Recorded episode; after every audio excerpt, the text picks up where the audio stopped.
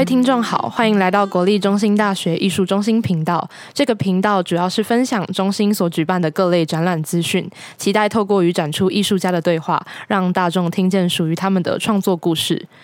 这次中兴大学一百零四周年校庆，艺术中心特别邀请到台湾知名书画家陈代乐教授立校举办“书像非像陈代乐书法创作展”，让大众看见书法除了具有修身养性的文学内涵，视觉艺术的多元呈现，还能发挥文字的力量，透过艺术家视角探索时事，展现以书法记录时代、回应社会的独特风格。当然，创作的事就是要与创作者面对面的请教。让我们欢迎陈代乐教授。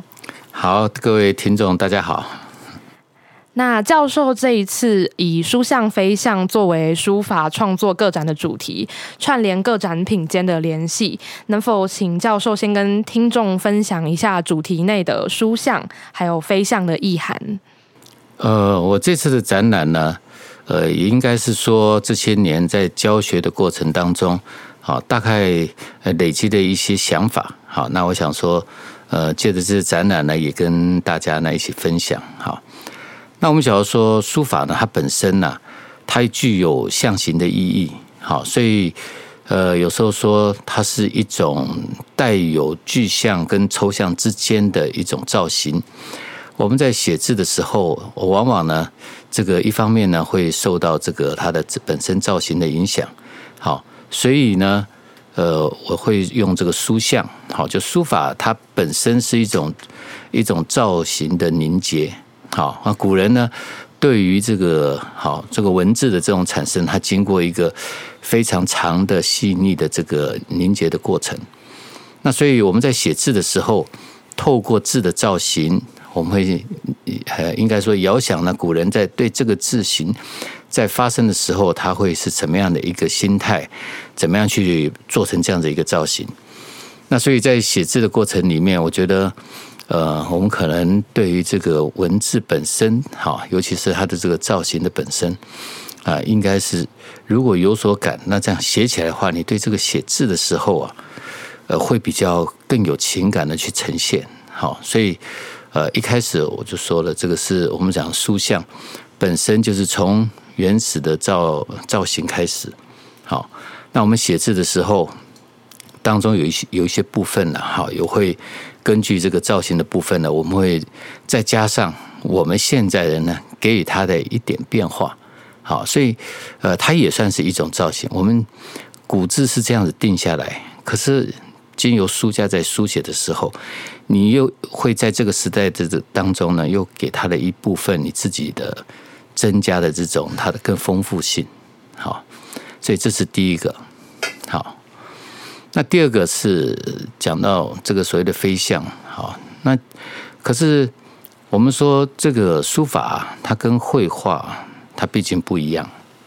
好，绘画它是主要是造型的。好，我们说它有很具象的。可比拟的，或者说可比较的，或从现实当中去取材，或从我们的想象当中去做的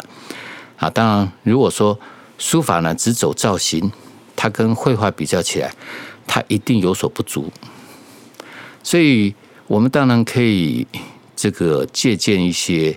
艺术上面的造型。好，写字的人。呃，应该也要有一些造型的概念呐，好，所以我们可以看到，像日本啊、大陆啊，他们的这个书法系，他们都要学画，也就是同样这个字的标准型在这地方，可是你书写过程当中，书家呢，呃，也必须要给予他一个新的造型的这种定义，好，那所以这是造型，好，那可是如果说书法它只停留在造型上面。那可能它就不太够，它跟绘画比较起来的话，它就呃，并不像绘画那样子有那么多丰富多彩的造型的意象。所以呃，从造型开始啊，我就会想到说，从第二个阶段，就是说，可是书法它有绘画所没有的，就是它具有丰富的文字的内涵。所以说，他的这个写出来是写什么样的字，它有什么样子的内涵。那我觉得这是绘画上面呢，有些时候我们有时候去看画，啊，画家虽然讲他是这是怎么画的，可是他你会觉得说好像看不懂，好，你会觉得说好像我们跟画者当中啊，他有一段的这个距离，好，所以他虽然这个有绘画的意义，可是呢，呃，基本上我们还是看造型，我们去嗯参观美术馆还是看他画的造型。可是书法本身，它的内容其实起到很大的作用。好，我们说像这个，呃，王羲之《兰亭》是兰亭的一种意念。好，它的这个文学的内涵很重要。我们说颜真卿的《祭侄稿》，苏东坡的这个《寒食帖》，它都有。好，就是说书者在写的时候，一方面，他这个内容跟作者还起到作用，所以他的。它的内容是也是蛮重要的，这绘画上面是比较少的，这也是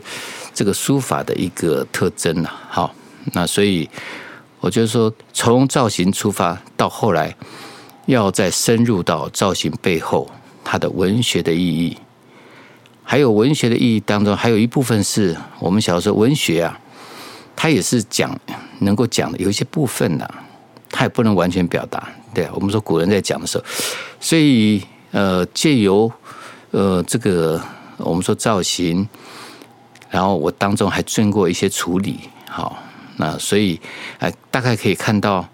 这个除了造型文学意义的后面呢，你还有一个作者的一种想法在里面，所以我也希望说，呃，不要说只停留在造型，也不只停留在字面的意义上面。还有一些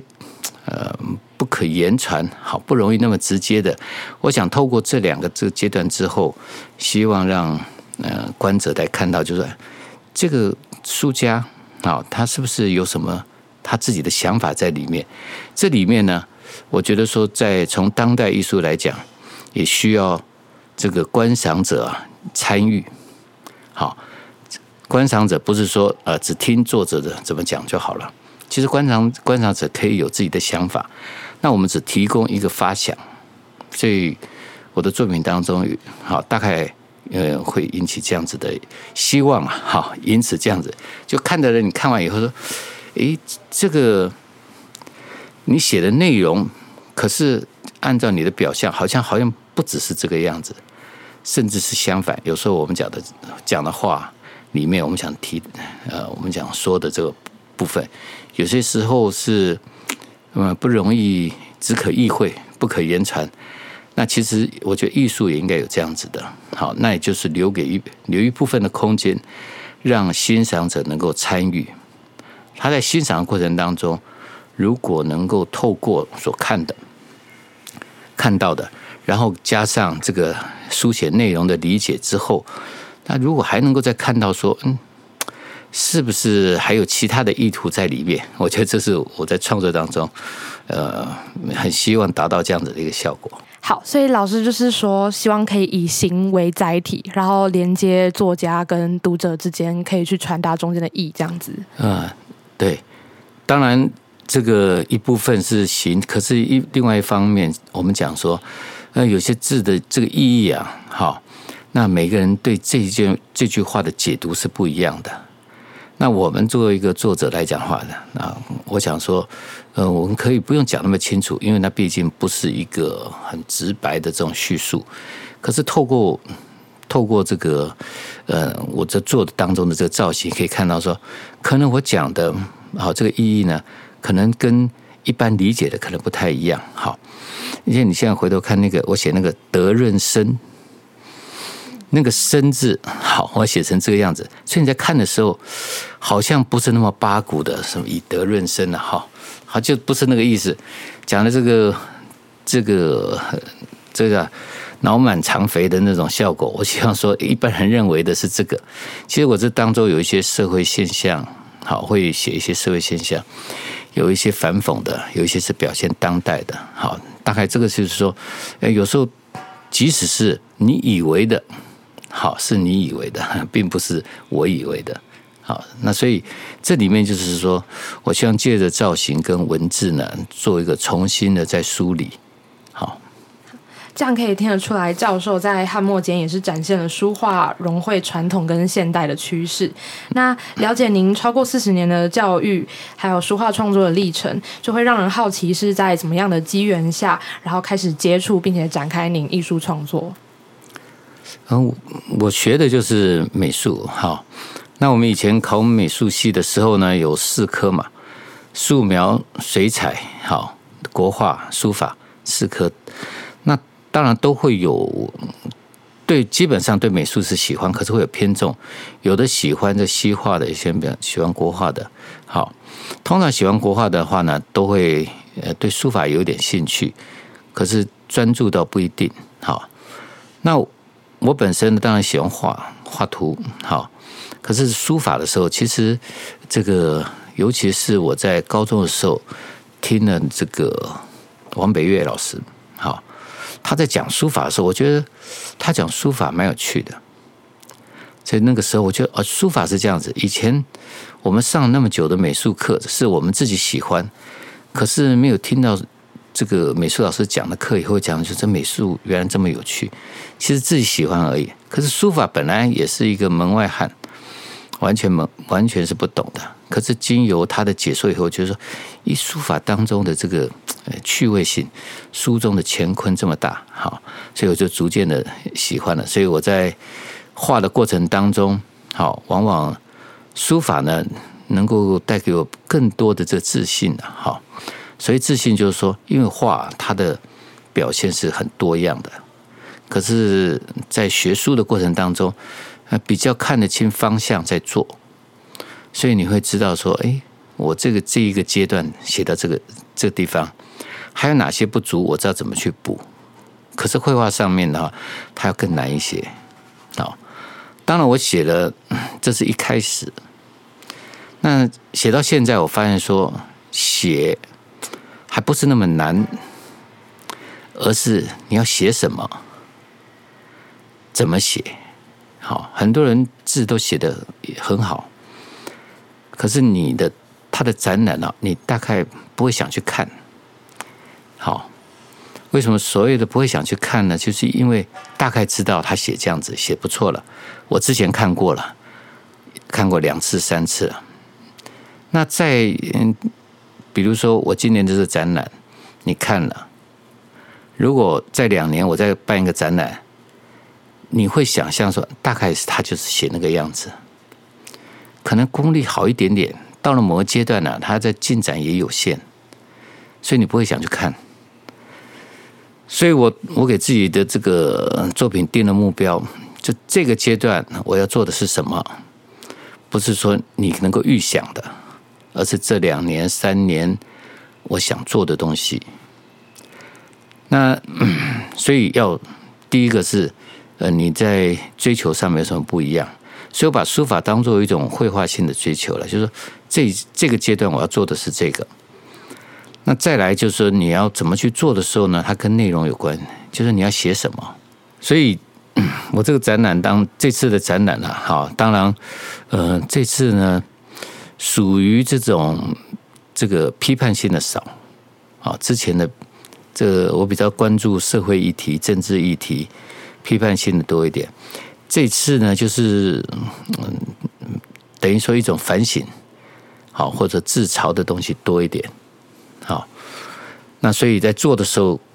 这个在这个做的过程当中，我觉得这次做的应该是说，它比较没有那么多的争议性，好，稍微好一些，好，比如我刚才讲的德任生，或者是说这个苏东坡的自笑。平生为口忙，而写这句的时候，自笑平生为口忙，所以那个口字呢，我就把它画了一一一个嘴唇，红唇。这里面呢，它就有两种意义，你要自己解释了。当然，这里面其实应该给观者自己看。一种说我们呢，这个盲人一生呢，忙忙什么？苏东坡他就是爱美食。对不对？所以说他是，他说他这是也是他自嘲，他的一生他就为了他一直为活下去，养家活口或者是美食。好，那我画了朱唇，就有些人呢那又另外一种想法了，对不对？好，所以说画了对某些人来讲还另外一种意义，所以这里面就是会它会延伸延伸出一些这些来。好，那所以嗯很重要一点，我说写什么？如果说按照我们的功力，我们这样写，我唐诗三百首拿来抄一遍就好了。好，那不是各种书里就有，可是这个呃，对观者来讲的话，他就是。就只是看功夫而已啊！你在里面看看的时候，你不会，你不会去想到从当中获得什么。好，比如说这个，每个人都都写写书法人一定都写过“月落乌啼霜满天”，对不对？都写过。你有感觉吗？你去过寒山寺吗？这夜半钟声对你来说到底有什么感觉？你只是觉得这个句子很好很美，我就写了。写的人内容跟作者他没有起呼应。我们说，并不是说不能写古代的经典的句子，而是有些句子啊，它你必须要跟你创作时要呼应到。你有感觉之后，你在写的时候一定是不一样的写法。好，那这个就也就是说，我这些这些年来，这个大概我回师大大概十呃十六七年了吧，我就开始受这门叫做这个。汉字艺术艺术创造，等于说从美术系的角度，我希望说他们不要呃局限在说呢。很多人说写字啊，你人家写了三五十年的功力，大家一想说那我不玩了，这写三五十年，这台上台上三分钟，台下十年功，这个十年还不够。就是你现有的什么样的功力，你可以做什么样的这个书法的呈现，每个人都可以写。就以你写的，那我掌握说，我现在我有的这个技能，可是找到我适当的句子，我适当的书写的方式，所以每个人他就可以把它呈现出来，就像艺术创造一样，像绘画一样，也是好。即使你没有没有很长的训练，你也可以做，只是说你里面那种创作的那个那个动能有没有把它启动起来。那所以，我这这是我在教学上面呢，呃，在美术系教学的一种。当然，我在在这个我在这个中文系的时候，我上过，我会给他们另外一种的方式。好，我在中文系我会教他们画，画也是一样啊，你不也不需要画成要学多久才能够画，拿起笔来，最主要是你想画什么。那个也很重要。好，我们心里心里面总是有一些一些意象，有一些心里有所感的。那你怎么去画？那主要是这个画中要有画。就同样的，画一个石头，你用一种文人的心，你用一种拟人化的这个态度去画的石头，这个石头画的好不好不重要。问题是它可以呈现某种你想说的话。那它。比你啊，一个技巧很好的，你就会画出来的，那有意义多。那种纯粹技巧的东西，他看久了，他就只是表面，他还没有进入到艺术的层面，它只是一个技术性。所以，我们书法呢，也不能够只停留在技术性。你说你有三五十年的功力，那也是技术性，它跟艺术还是有一段一点差别啊。好，所以我们要把书法当做。当代艺术的一门，你就不能局限的它在这个我们说的技巧性上面。那教授这一次展出近七十件的书法作品，那可以分为就是与社会对话的现代书法，然后还有回望经典的基本功书作。那其中也不乏今年的新作品，且大多取材自现代生活和个人感悟，语意直率，表现出有别于传统书法的面貌。能否请教授选择几件作品与大家分享当下的创作心境或是故事蓝图？想要带出怎么样的议题？嗯，我这里面这个呃，有一些比较生活的，好，比如说呃，有一一些叫这个许个幸福，我们叫祈求幸福嘛，用当代语汇，好，祈许哈，许个幸福，好，那是这样子，就是说这个就希望说，嗯、看起来轻松一些，那也是我们这个小确幸的一种。啊，一种期期待吧。好，我们不做很大的，那这是一个部分。那刚才我举例的，像这个德润生、自笑平生为口忙，好，那还有这个呃呃，有一些有一些句有一些句子，大概大概是这个样子了。好，那因为没有 没有视讯，所以光讲的话，可能呢你们也不是啊、呃，比较没有那个影像出现。好，大这些大概都是我这个。就是，呃，这些年好，觉得有一些句子觉得还还不错，然后的确觉得说，哎，这个来写适合，好，比如这像这个乐莫乐兮心相知，就是人生最快乐的一件事情呢，就是新认识一些好朋友，我觉得这个也不错，好，因为我们尤其是这个。呃，现在了，好，现在我们年轻的时候可以很快认识很多朋友，到了一段年纪以后，发现说认识新朋友稍微难了一些，所以你又又交了一个朋友，好不容易交那个朋友很能够说得上话的，也觉得真是很快乐的一件事情，那是真有所感。好，所以我觉得，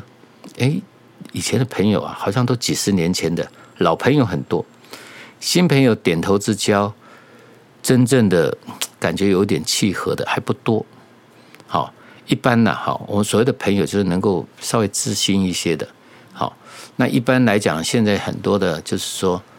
总是会你会觉得说他跟你是朋友，可是只是觉得你们的身份地位是接近的，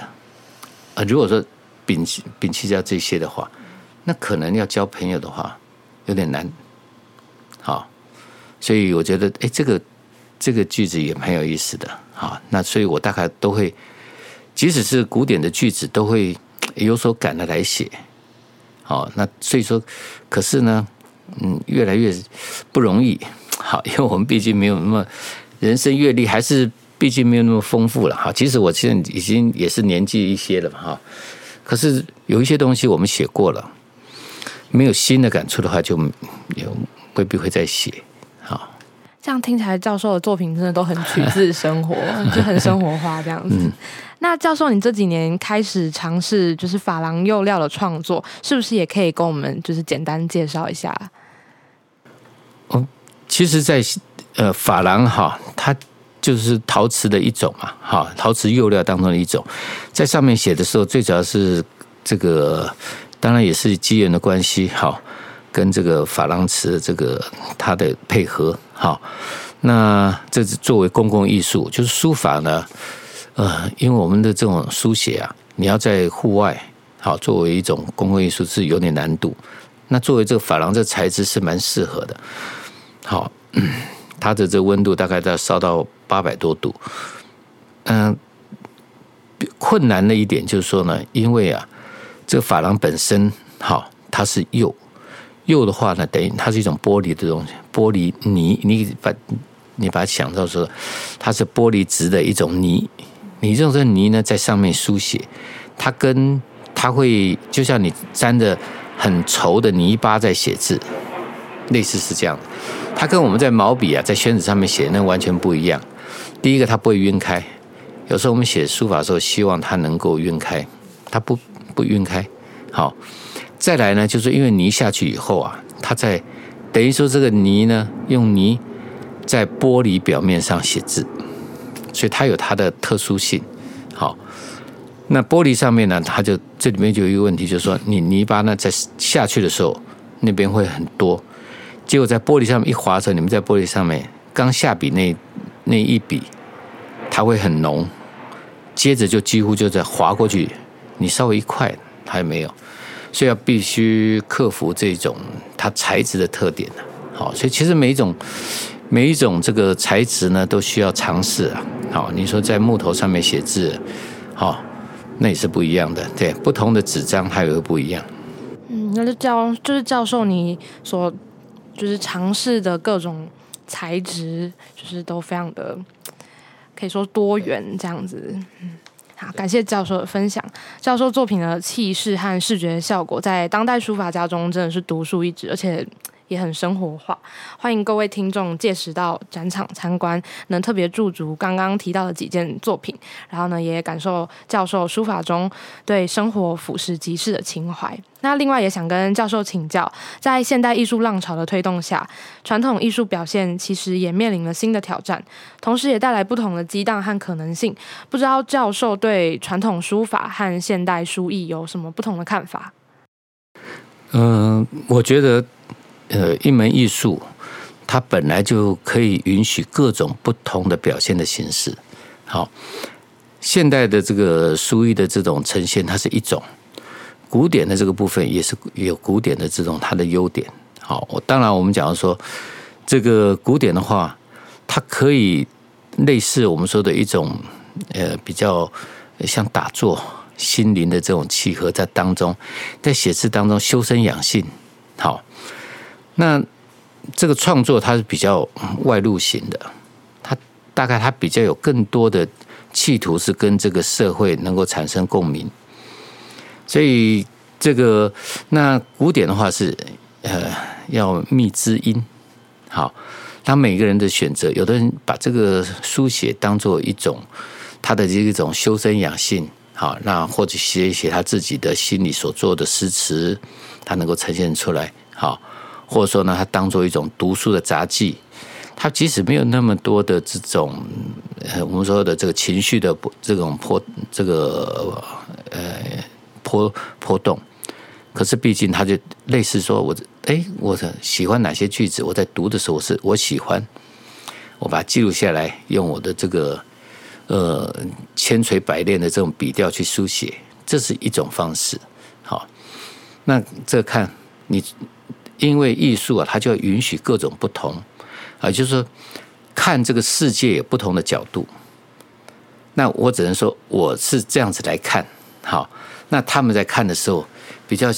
等于说比较呃喜欢沉浸在一些比较古典的氛围当中，好，那嗯，有的人喜欢到深山里面，我比较喜欢那个逛夜市，好，等于是类似是这个意思，好，我觉我觉得说这样子，我看到，我觉得这个这个人的这种景色，好，他的趣味要大过于这个山里面的，有的有的人特别喜欢在山里面的。好那就可能就不一样，所以刚才讲到说创作有的是，哎，偶尔他他也想尝试一下一些新的尝试，那有的认为说这个部分不合他的节拍，那由这里面我说每一个我们都尊重，而且也希望不是只有一条路，所以书法的话，如果说大家都走这种创作的古典没人来写，这也不行，好，也就是。他人的样貌，那我们说，那以前大家都写这样子，以前的那种时，我们说时代了。我们说工业化进程之后，当然现在来讲，它当然一定是更多样性的，所以现在就会自然会出现这么多，而且这个美术以前画画的人也不受重视嘛，现在美术，哎，大家对于画美术的还是觉得说好像也还可以，好，你学艺术家，好，还很好听。以前没有这个名词了，好，以前还是。一个，他是一个文人，一个书生，更受重视啊。这时代在变，所以创作的形式它也可以很多样。谢谢教授的分享。那最后一题呢，则是想跟教授请益，在您多年教学生涯中，培育了许多对创作抱有热情和天赋的学生。不知道在美术相关学系学习后，就业的优势，您觉得会是什么？那能否给予对艺文充满热忱却不知道如何前进的青年学子一些鼓励？嗯、呃，其实我觉得艺术，艺术创作啊。他如果你要很急的就业，那这个可能的话呢，你就要考虑你把它当做一种就业的方式，因为他必须要投入很长的时间。哈，我记得我在读书的时候呢，这个老师就说了，哈，因为我们是教书的，所以我们没有这个没有这个困扰，一毕业以后就自然分发，你就去教书。啊，可是如果说他也提到，如果你们要走创作的路，哈。这一条是很艰辛的路，好创作要纯粹的走创作的，好做业余的，我还是很鼓励。每个人都心中都有这个艺术的细胞，其实每个人都有。你先喜欢，最早现在在美术系，我也是这个跟这些同学讲，我说你也先要喜欢上，不要说呢，哎，我得过奖，或者家从小家长就说哦，你画的好棒，我的小孩子画多棒，有天分，你就认为说真的是适合走，作为一种职业去走，作为职业去走就太辛苦。好，你作为副业的话可以，那为什么说走职业的会很辛苦？因为你的创作，它要维持你的生计啊，它有难度。因为呢，有一些你看很多的这个艺术家，他在生前 不受接不受这个社会的这种接受，反骨一生也没卖过画。好，很多画家没卖过画，可是他后来的好的好到后来的人，好。有的生前卖了很多的画，对，好，那可是现在不知道他是谁了。身后，这是两两种，就是你希望追求是哪一种？还有一个就是说，这个艺术的这个创作啊，它你要有一段时间，你才是才知道你适不适合。好，你适不适合？你第一个要喜欢呐。这个喜欢要要持续的，比如说我我现在喜欢，可是有些时候我们对一个爱好喜欢呐，那比如说我现在喜欢这个滑滑冰，好，我喜欢了一年，好了，再来我喜欢别的了。就是你如果说你要先了解的话，就你是不是持续喜欢，持续喜欢很多都是这样子，持续喜欢以后觉得说真的越来越喜欢，那就可以可以走这条路，好，否则的话就是说我们就是。不温不火的，你就当做这种业余的。我们说业余画家、爱好者，现在很多也画的很不错。好，就是有业很多医生，他们都是这样，他们的职业好是当医生。可是呢，他们喜有的很多喜欢音乐的，喜欢这个绘画的都有。好，那真的要一开始我还没有那么主张呢，直接想要把它当做一种职业。就是职业，他们美术系的也是一样。美术系的学生的话，他们呢也是哈有 有各种，就是我是他们有的画图画很久了，从小学美术班、中学美术班多少年了，功夫都很好了，功夫都很好。嗯，可是呢，你这个或艺术啊，尤其是他的这个功夫啊，他还不不确定是，就是你功夫好不一定有用。我们说它只是一个技术，有些画呢，好像没有什么技巧，它重点是在他的想法。有的画起来像那儿童画，有些画你根本那像好像有的画，细画有的像平涂，完全不用技巧。它是一种想法，所以你练习的你要了解各种技法之后呢，就说你适不适合啊？这个有时你要一段时间才知道，就是你有没有。你个人创作的一种这种比更与众不同的想法，好，就像这个古人说的，这种画家讲，他说你别具之眼，别具之眼就是你有一只眼睛呢，你看东西好像我们有时候讲那个小孩，就你都看到人家看不到的东西的，好，有的人说这个，就你看的角，同样的东西，你我看，比如说之前我讲的，你看花就是花。他看到的花的时候，他不是他看过去的时候，他只看到那个花蕊，只看到那个那个那个花瓣呢，哎，这已经要掉落的那个感觉，他不是看整个的，所以每他看的角度不一样，他想法又不一样。好，那这个这种就是说，你从事艺术创作的时候，这可能呢，你要持续以后，你才会知道说，哎，那当人家说你看东西太怪的时候，那就有机会了。好，如果说你还是很正常的、很正常的，大家看到这个事就是这个时候，那可能在艺术上创作上面好像少了那么一点点。好，当然这你要需要发掘了。好，所以我就说维持喜欢，然后持续，你大概可以发掘看看适不适合。教授对艺术的观点和所解说的言语真的很平易近人，然后也能感受到就是对人文社会的体察，就是很开心能在这样子的午后跟教授有一场这样的对话。好，艺术总是会顺应时代变迁而有所转变，其中书法自书写沟通目的到成为艺术载体，即便是摹骨，也总会濡染了时代的气息。过往受限于各书体结构，近几年开始形变。结构书法越为接近绘画，在尺幅之间展开传统与当代的辩证关系，让书法美学更能融入生活。碍于时间有限，只能先访谈至此。希望下次有机会再跟教授多多请益。如果大家有任何问题，也欢迎到展场留言，我们会再回复。再次感谢教授的分享。好，也谢谢大家的这个 能够，谢谢你们来参与了哈。欢迎各位爱好艺文的朋友们，于一一二年十月十八日至十一月十八日，莅临国立中心大学艺术中心参观书像飞象陈代乐书法创作展。更多展览资讯也会放在节目资讯栏中，欢迎订阅哦。好的，